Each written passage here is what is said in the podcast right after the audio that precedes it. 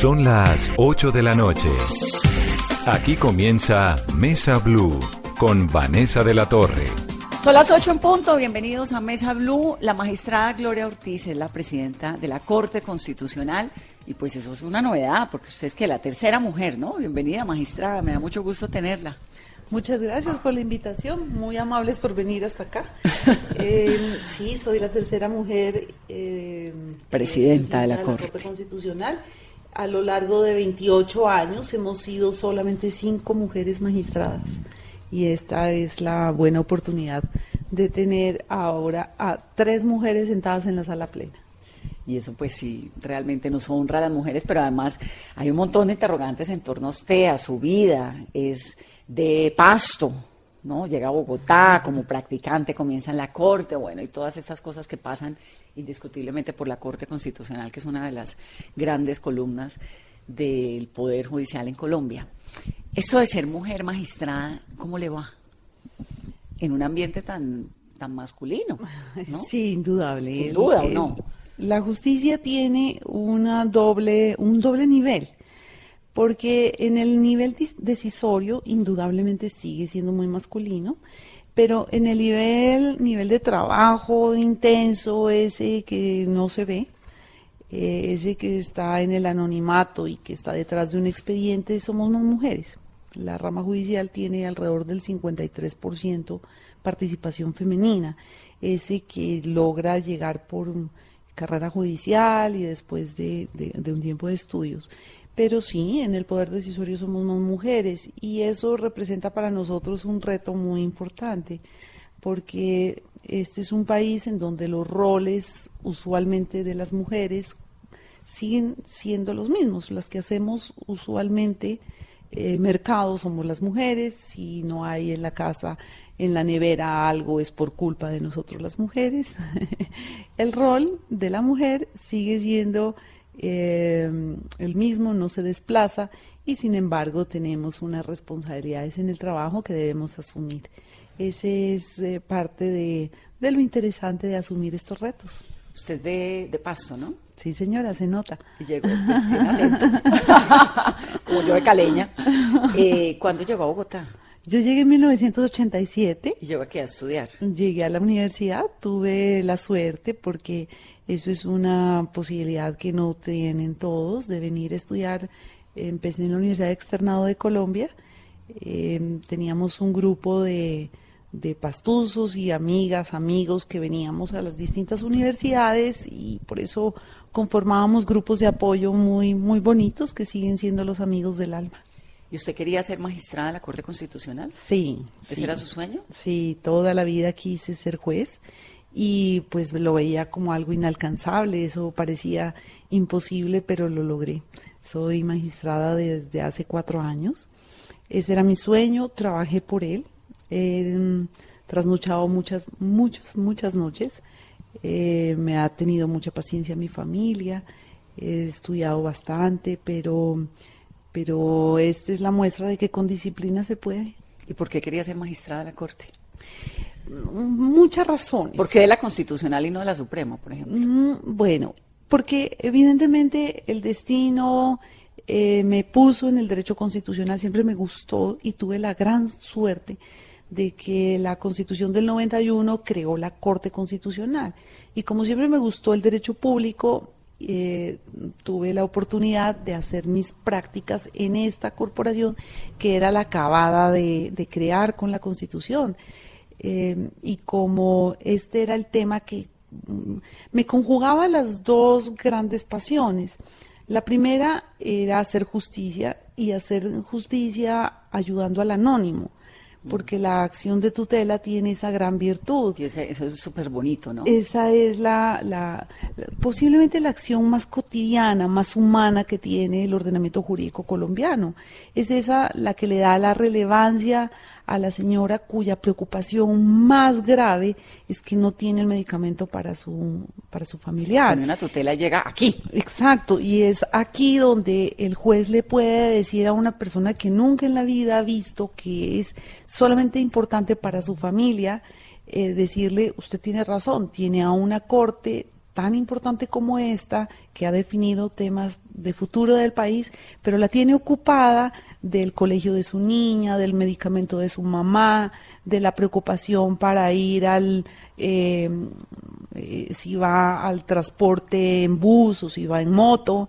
Eh, esa cotidianidad de la justicia, pues me parece que era lo que yo siempre quise de niña, poderle dar justicia y mejores condiciones de vida a muchas personas eh, sin necesidad de grandes recursos y grandes esfuerzos. Magistrada, ¿cuántas tutelas recibe la Corte Constitucional al año o al mes?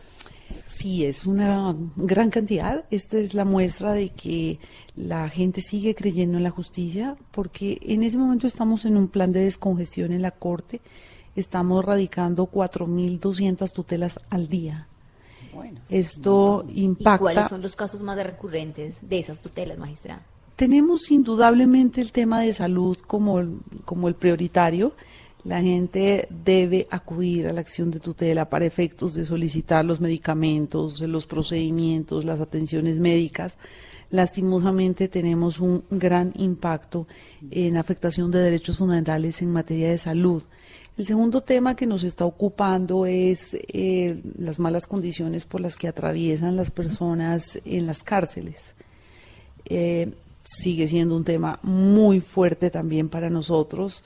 Y en ese caso, ¿quién pone las tutelas? ¿Los presos? Sí, sí. Y los familiares, en ocasiones, eh, pero básicamente las personas detenidas. ¿Y cómo seleccionan las tutelas? Digamos, le llegan cuatro mil al día. ¿Cómo deciden cuál revisan y cuál no? Sí, nosotros tenemos tres filtros para poder determinar eso. Y algunos criterios que hemos fijado. Eh, por regla general, los magistrados que hacen parte de la sala de seguimiento fijan los criterios. Em, casos novedosos, o sea, casos que involucran eh, nueva forma de eh, interpretar derechos fundamentales o que requieren definir alcance de derechos fundamentales, es uno de los criterios objetivos que más utilizamos. Eh, utilizamos también como criterio la reiteración de jurisprudencia, un caso en donde la Corte ya ha dicho varias veces algo y hay un juez que opina lo contrario. Entonces revisamos el caso porque ya lo dijimos y señor juez, es importante que pues mantengamos la coherencia y la igualdad de trato jurídico. Eh, también utilizamos el criterio de justicia material, este que es el que hay una grave injusticia, una persona anónima que pues ha tenido eh, alguna afectación de derechos. Estos criterios involucran a los primero practicantes, que son batallones de personas revisando expedientes. Tenemos hoy alrededor de 90 personas. Es que le quería preguntar eso, logísticamente, ¿cómo es? Es decir, llega la tutela, porque cuatro mil tutelas al día es un montón. Y además... Es un trabajo logístico tremendamente fuerte, porque es un trabajo que no se ve. Eh, si el trabajo nuestro se mide por el número de sentencias, pues en la Corte tienen poquito trabajo porque esta es una corte de las que más produce en el mundo, pero comparativamente hablando con las otras cortes produce menos. Eh, y esto es un tema importante ahí. Después quiero hacer referencia a esta. Es una de las cortes que más produce, de las cortes constitucionales que más produce en el mundo.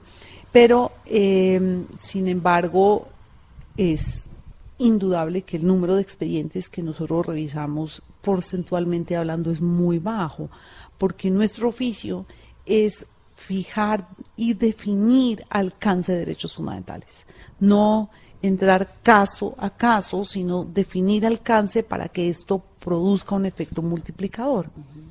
¿Hay tutelitis en Colombia? ¿Exceso de tutelas? Mm, me preocupa enormemente para responderle eso, más que el número de tutelas que se presenta, el número de personas que se encuentran afectadas en sus derechos. Entonces, yo no sé si esto es mm, fácilmente denominarlo tutelitis o hay grave afectación de derechos. Y en esa grave afectación de derechos sí estoy convencida que este es un país en el que se afectan los derechos de las personas, pero tenemos la enorme ventaja que es un país todavía que responde, que las instituciones responden a ellas. O sea, ese gran número de tutelas que se presenta tiene una doble lectura. La primera es que se afectan muchos derechos, pero la segunda es que la solución la, otorga el Estado. Claro, y que la gente confía además. Y que la gente accede a la justicia para eso. Y al confiar en el Estado, que creo yo que es la única alternativa que tenemos para convivir pacíficamente, porque la justicia privada es un problema tremendamente serio en los países eh, civilizados. Esto evidentemente es una muestra de que fortalecemos rama judicial es fortalecer Estado. Volvemos en segundos, esto es Mesa Blue.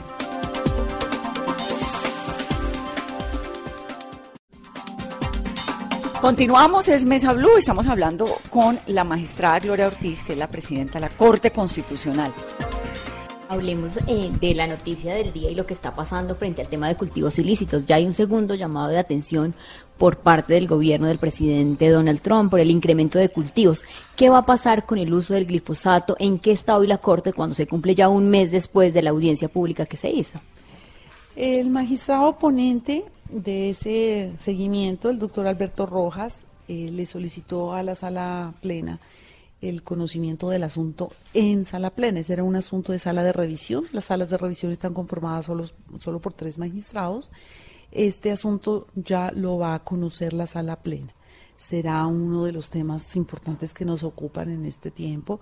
Eh, la Corte tuvo varios elementos muy interesantes en la audiencia. Esos elementos de juicio seguramente nos aportaron para poder tomar una decisión lo más adecuada a la Constitución posible. Pero hay una sentencia previa, ¿cierto? Sí, señora, ese es un tema de seguimiento a una sentencia que se profirió eh, hace tres años, 2017, em, en donde la Corte no permitió la aspersión si no se demostrasen unos elementos, unos temas. Y entonces, uno de los requisitos, por ejemplo, es que se demuestre concluyentemente que la aspersión no produce daño a la salud. Y por lo que nos informaron, por eso citamos a la audiencia, por lo que nos informaron, no hay estudios que nos permitan llegar a la conclusión definitiva de que no hay daño.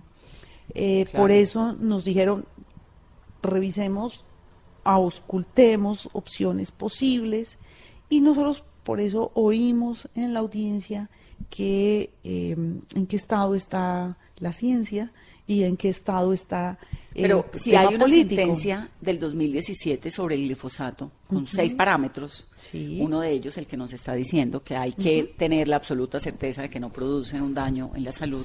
¿Por qué lo están revisando? ¿Es una revisión o qué es lo que están haciendo? ¿O, tienen, que dar un concepto? ¿Qué es lo que tienen que dar? Es muy importante esa pregunta porque la Corte en este caso a diferencia de otros. Este es un caso en donde en la propia sentencia la Corte dijo, yo mantengo el seguimiento, yo mantengo la posibilidad de decir hay aspersión o no, porque eso depende de estudios técnicos. Mm.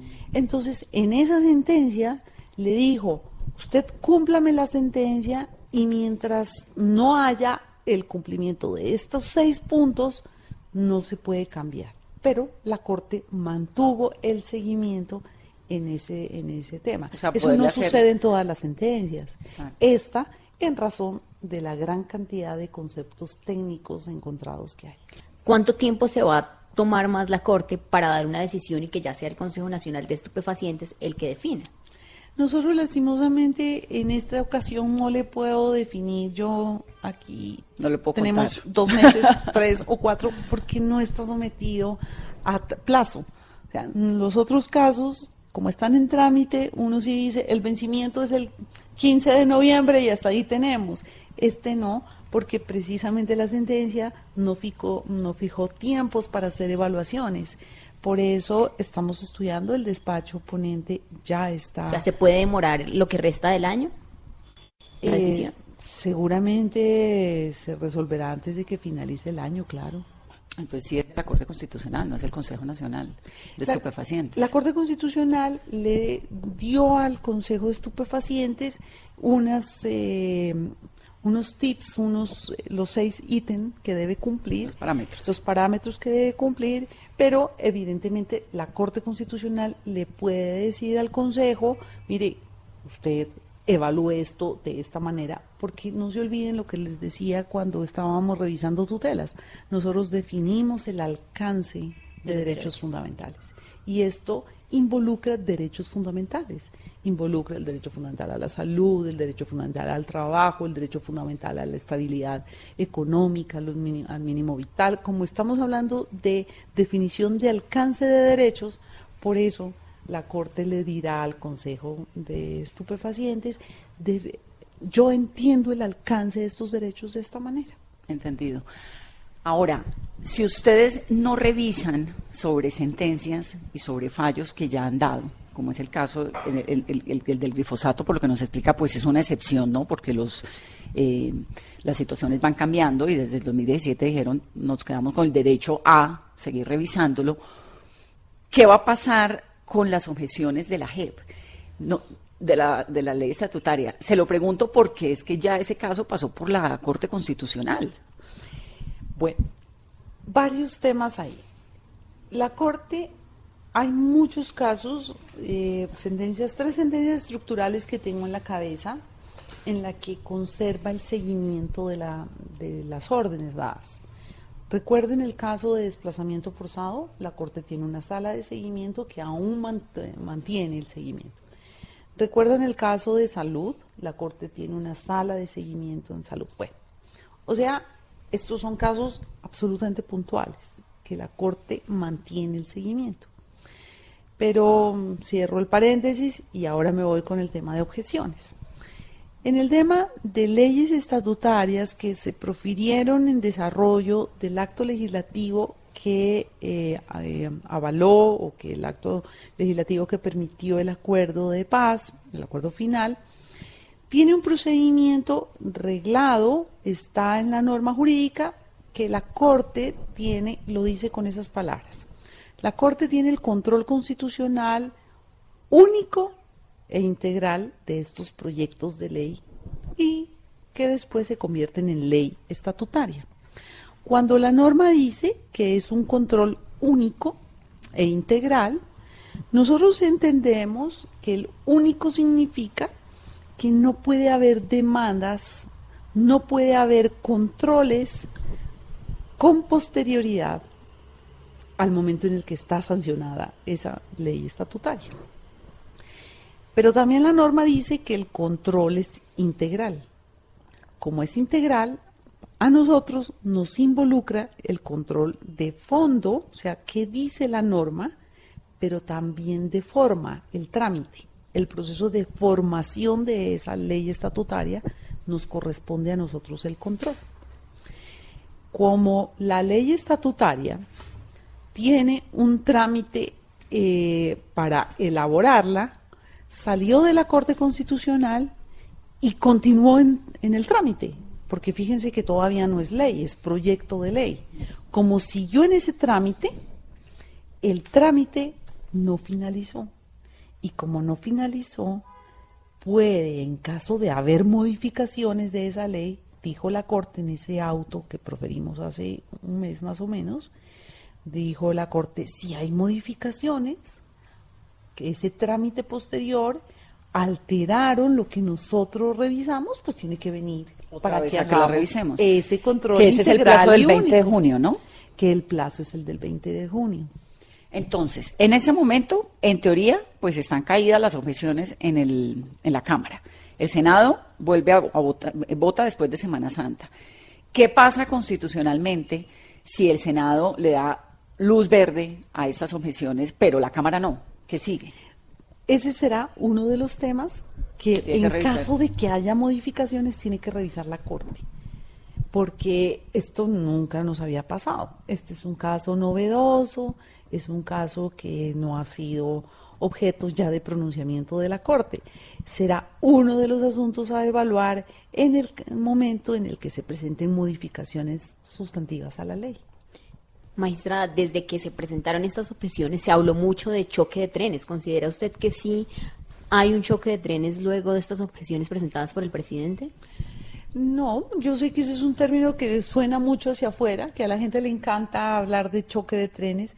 No, yo creo que esto hace parte de la dinámica natural del, del ejercicio del trabajo entre, entre poderes que se cruzan. Nosotros, eh, como todos los países en donde hay separación de poderes, hay momentos en donde esos poderes pues confluyen y nosotros en leyes estatutarias tenemos un tema, un diseño en la Constitución que es muy interesante porque involucra a los tres poderes públicos.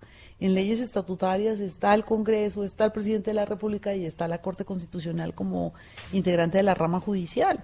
Entonces hay momentos en donde hay interrelaciones y desde que la Corte Constitucional se creó nos están diciendo que hay choque de trenes. Primero era con las otras cortes, después tenemos choque de trenes con el Ejecutivo, después con el Congreso también eh, hubo una época de choque de trenes con el Congreso y esto pues obedece indudablemente a las interrelaciones, ajustes naturales que se presentan. Pero nunca les había pasado con la ley estatutaria, ¿o sí?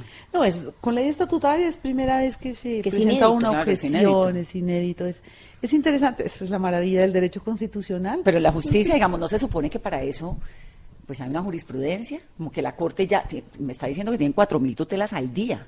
Esto no es como, venga, vuelva a hacer lo que usted ya hizo. Ustedes, la Corte Constitucional, ¿cuánto tiempo se demoró revisando la ley estatutaria de la JEP? Mucho tiempo. Un año. Mucho tiempo y mucho tiempo en debate en la sala. Exacto. Estuvimos encerrados entre 12 horas, 10, 12 horas por sala. ¿Durante cuánto tiempo? Durante dos semanas dedicados exclusivamente a este tema. Eh, y nos acumuló tremendamente el trabajo. Todavía estamos impactados porque pues tuvimos suspensión de términos, en el resto de temas paralizado.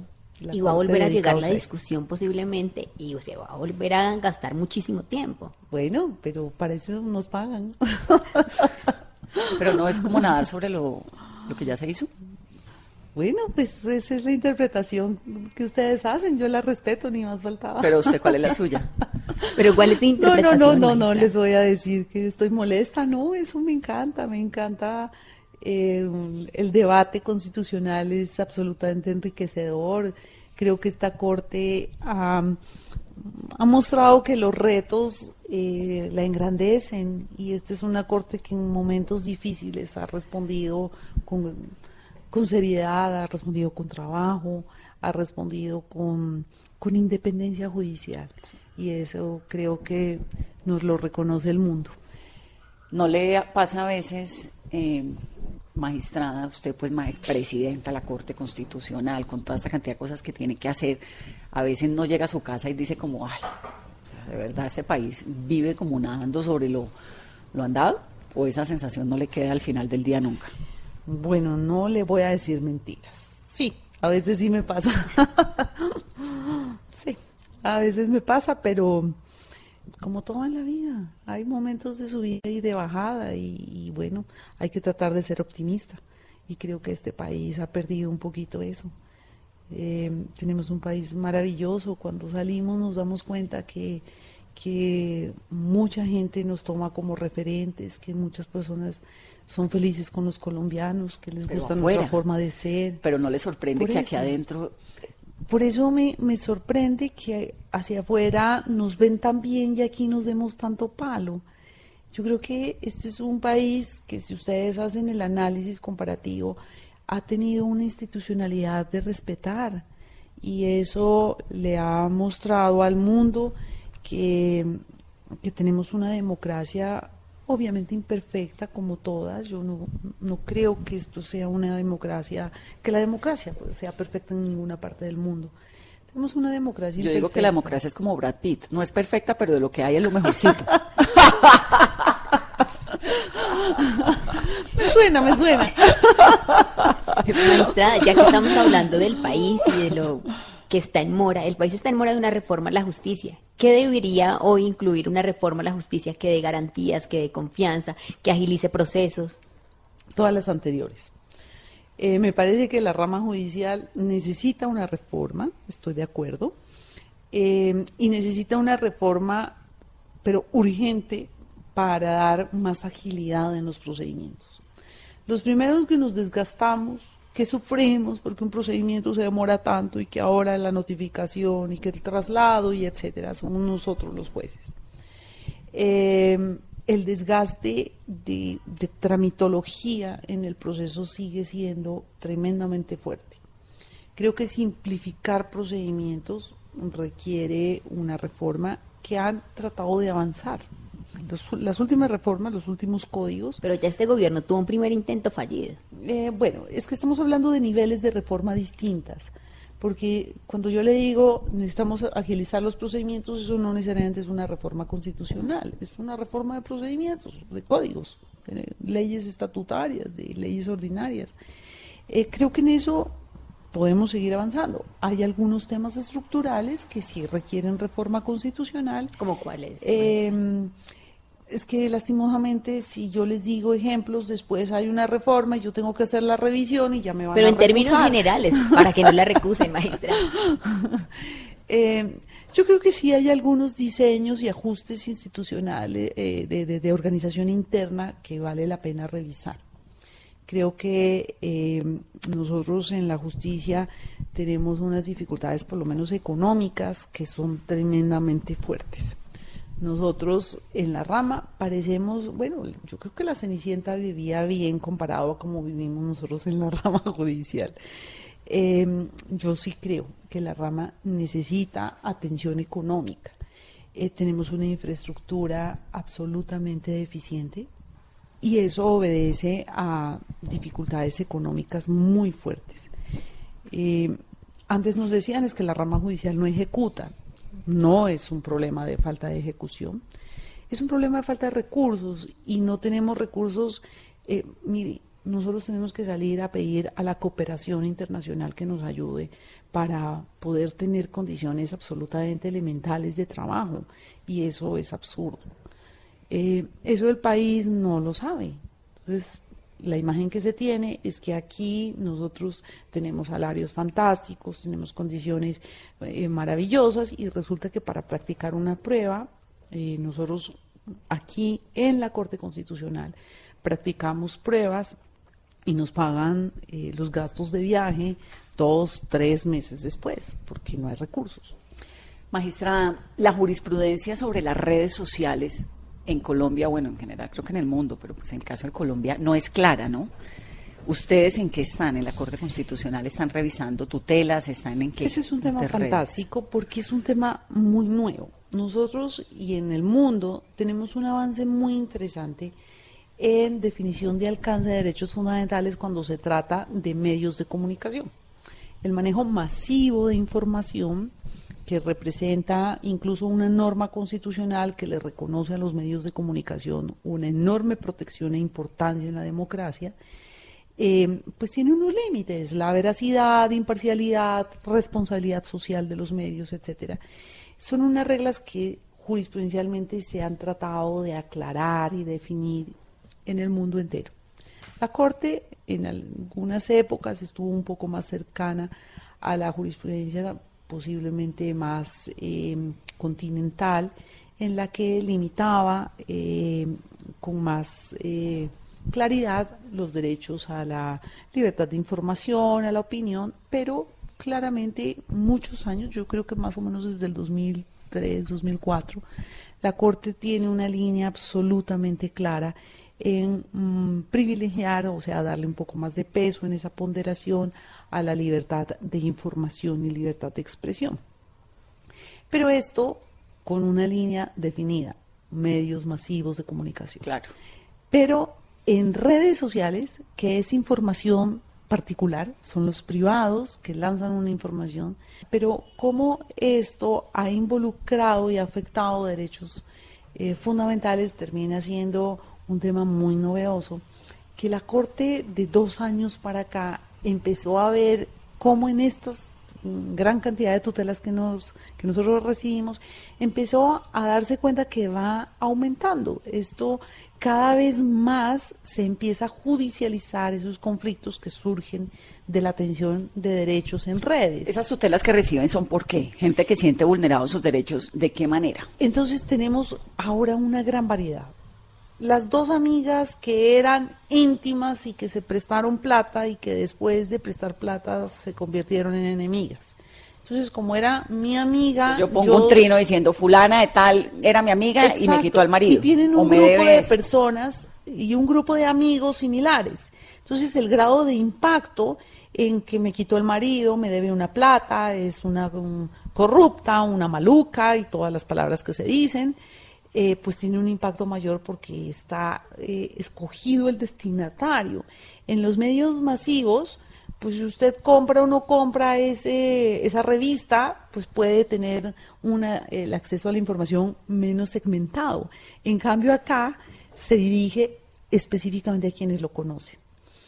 Ese tipo de, de, de casos está increciendo, increíble se ha aumentado, se cobran las deudas a través de las redes, se eh, toma justicia privada a través de las redes. Y pues como no, hay regulación, ¿o sí? No hay una regulación expresa, no existe en este momento eh, unos códigos de ética, no existe, eh, salvo la injuria y la calumnia. ¿Y usted qué piensa?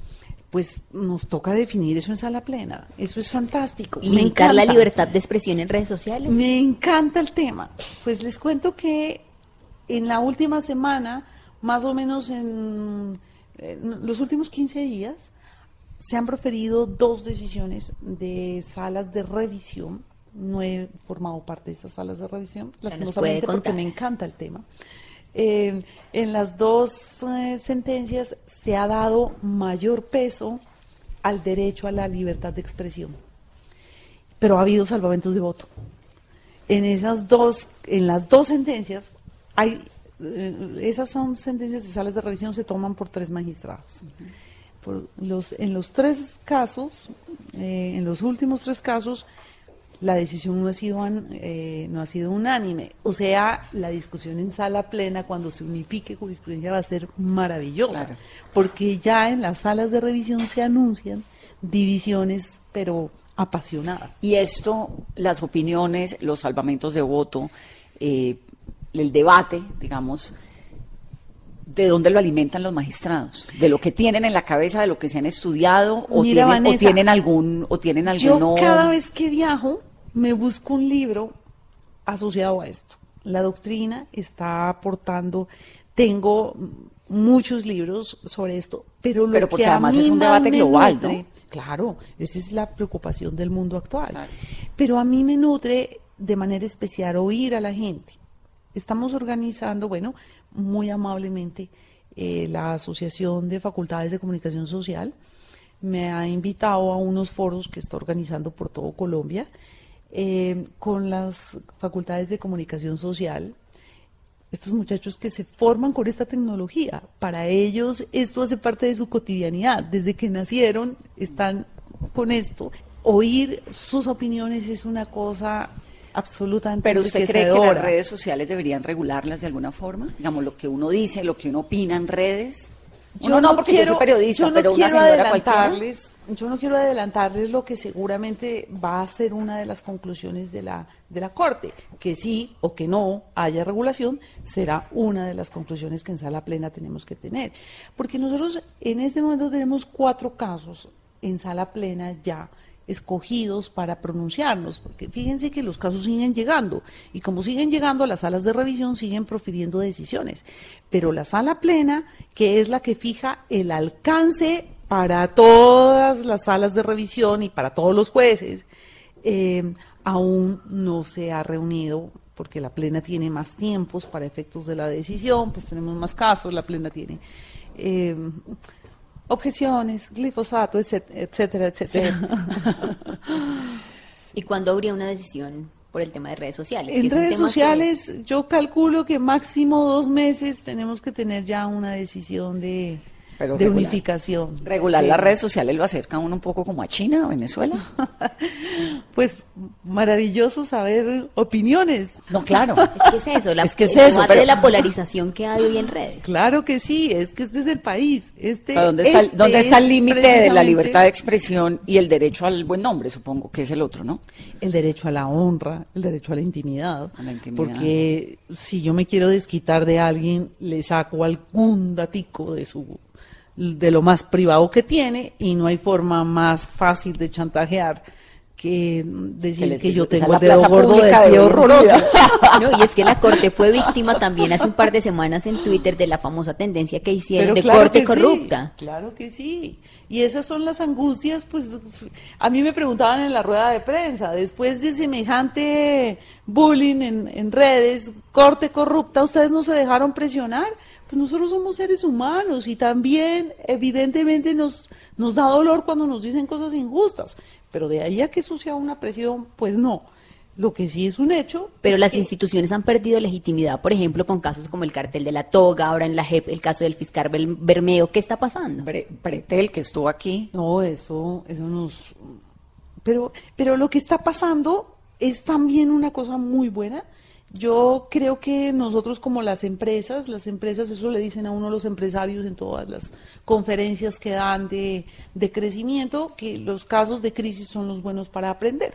Y yo creo que eso es lo que nos está pasando. Estamos trabajando con cooperación extranjera, estamos trabajando con gobierno en línea, con transparencia, con función pública. Nos asociamos con todas las entidades para buscar fortalecer los, mm, los procedimientos internos para dar más transparencia, para hacer rendición de cuentas, para... Todas estas cosas nos alenta- alertaron a quienes habíamos sido en algunas ocasiones como ingenuos que aquí hay que estar muy atentos.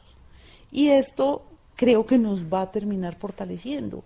Hoy ustedes ven nuestra página de internet eh, y salta a la vista, tenemos declaraciones de, ran- de renta publicados, tenemos hojas de vida, tenemos todos nuestros procedimientos internos, cómo llegamos a la selección de tutelas, es un tema público, cuál es el criterio para seleccionar el caso, lo informamos en audiencias.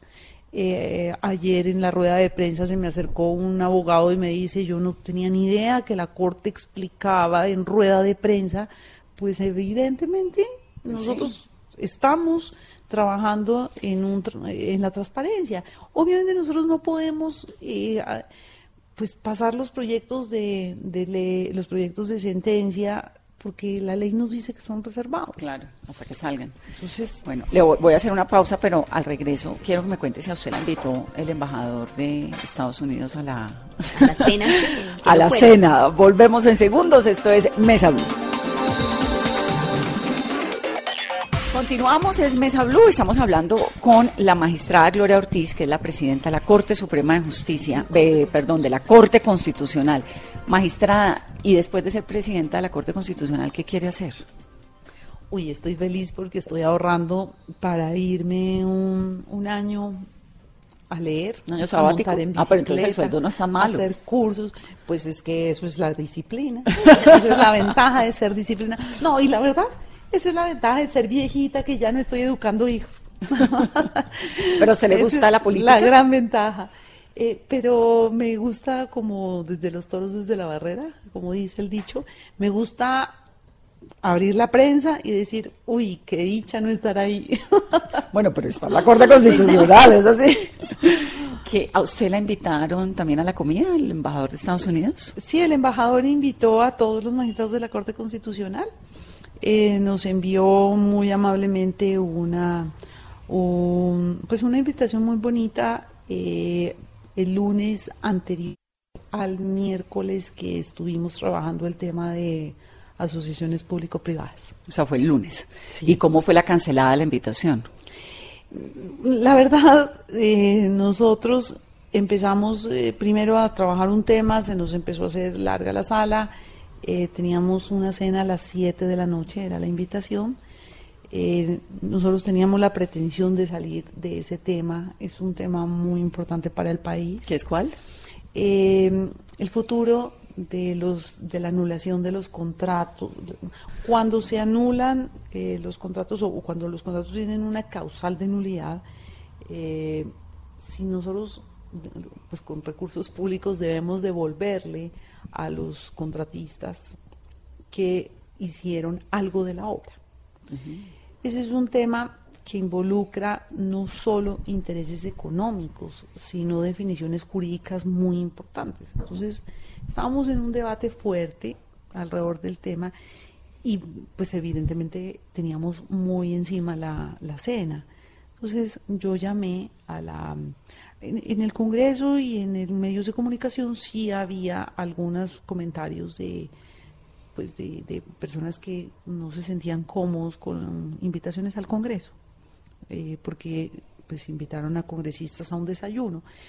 Y nosotros aquí en la plena resolvimos, bueno, vamos o no vamos a esta cena, es hoy, y dentro de los temas que se, pues que se estudió, pues que se dijo es no podemos llegar tarde, no podemos dejar de estudiar este tema, y concluimos que lo más apropiado era desde una hora razonable decirle al embajador pues que lastimosamente estábamos muy retrasados con el trabajo. Con el tema de agenda, pero ¿no les pareció que era imprudente irse en medio de todo este debate, lo que está pasando con Trump, el glifosato, todo esto, irse a meter a la casa del embajador? Indudable, dentro de los temas que nosotros evaluamos era eh, si este, palabras textuales, es perfecto, si esto era prudente, eh, pero tampoco se trata de que pues eh, el embajador estuviese no lo vimos de esa manera. No, no está haciendo nada ilícito. No estuviese intrometiéndose en un asunto interno porque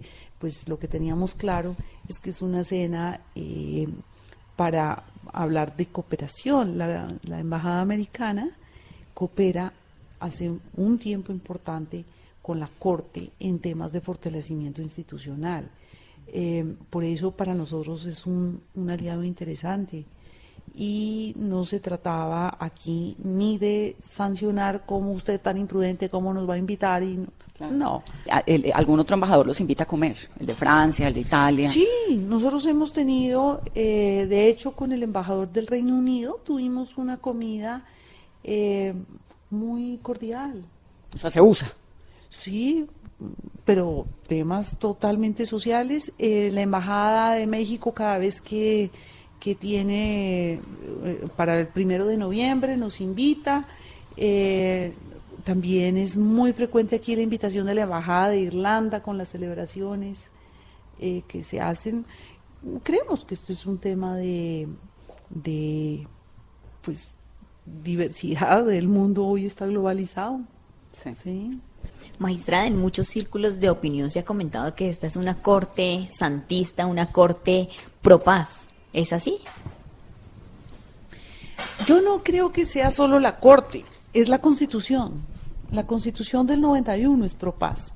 De hecho, es una constitución hermosa, surgió para impulsar la paz, para impulsar el ahí oírnos, el tener la diversidad ahí. Y yo sí creo que la constitución del 91 fue producto de un pacto para la paz.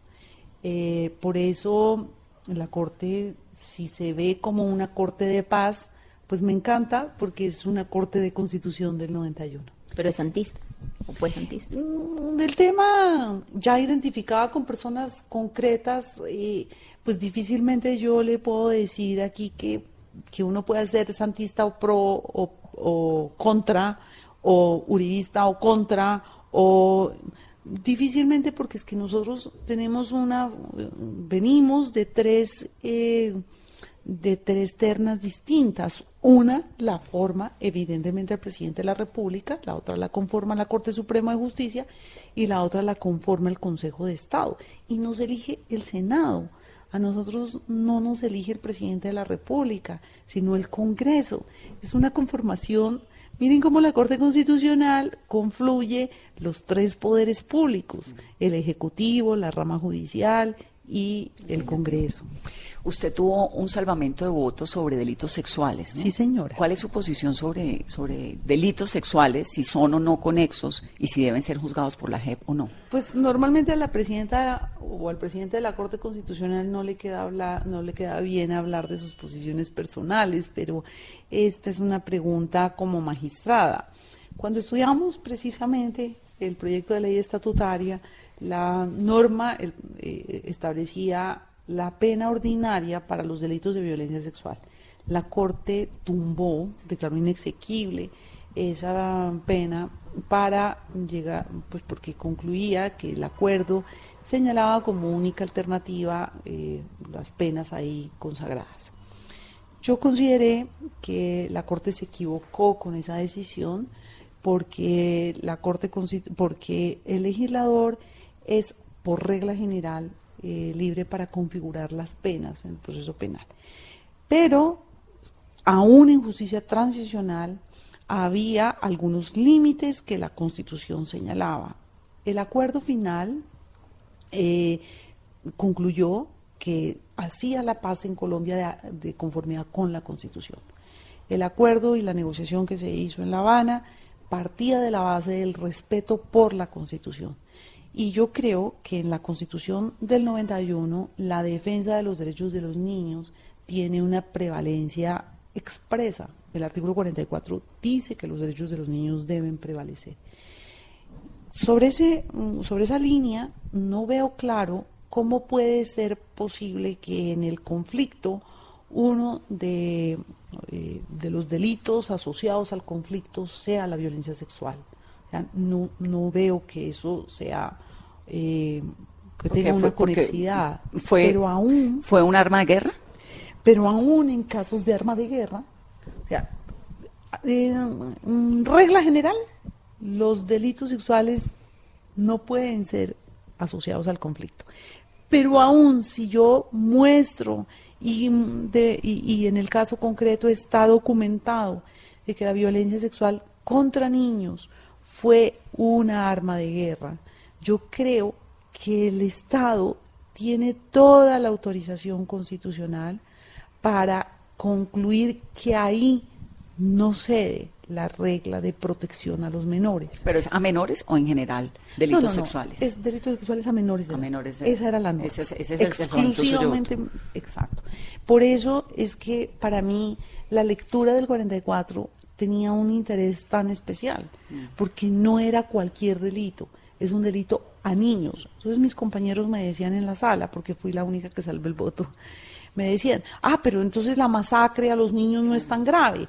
Es que los niños masacrados se está lastimosamente, esto es así de duro, es terrible, pero ahí el bien jurídico que se protege es a la mm, familia sobreviviente, no al niño el niño masacrado lastimosamente murió. En cambio, la dignidad, el niño reclutado tiene, yo creo que los impactos, ah, eso puede ser un tema de, acercamiento a la magnitud del, del, bien jurídico protegido.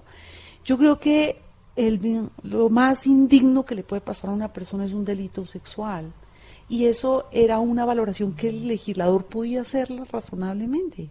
En la configuración de las penas, ¿por qué el legislador decide eh, tipificar el delito de eh, inasistencia alimentaria, el delito de em, trata de blancas, el delito de eh, retención de IVA, em, de contrabando?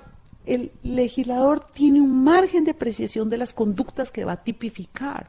Lo que el legislador quiere hacer más fuerte o menos fuerte en una sociedad, lo puede, lo puede valorar a través del proceso penal. Y yo creo que este era un mensaje muy importante para, la, para el Estado. Lo más importante son los niños y lo más pudoroso que tienen los niños es su libertad, sexual. Eso me parece que era una valoración perfectamente ajustada al artículo 44 de la Constitución. Tenía unas consecuencias, yo le entiendo perfecto, pero y además porque lo miré un montón cuando me di cuenta que había hecho ese salvamento de voto, me llamó muchísimo la atención.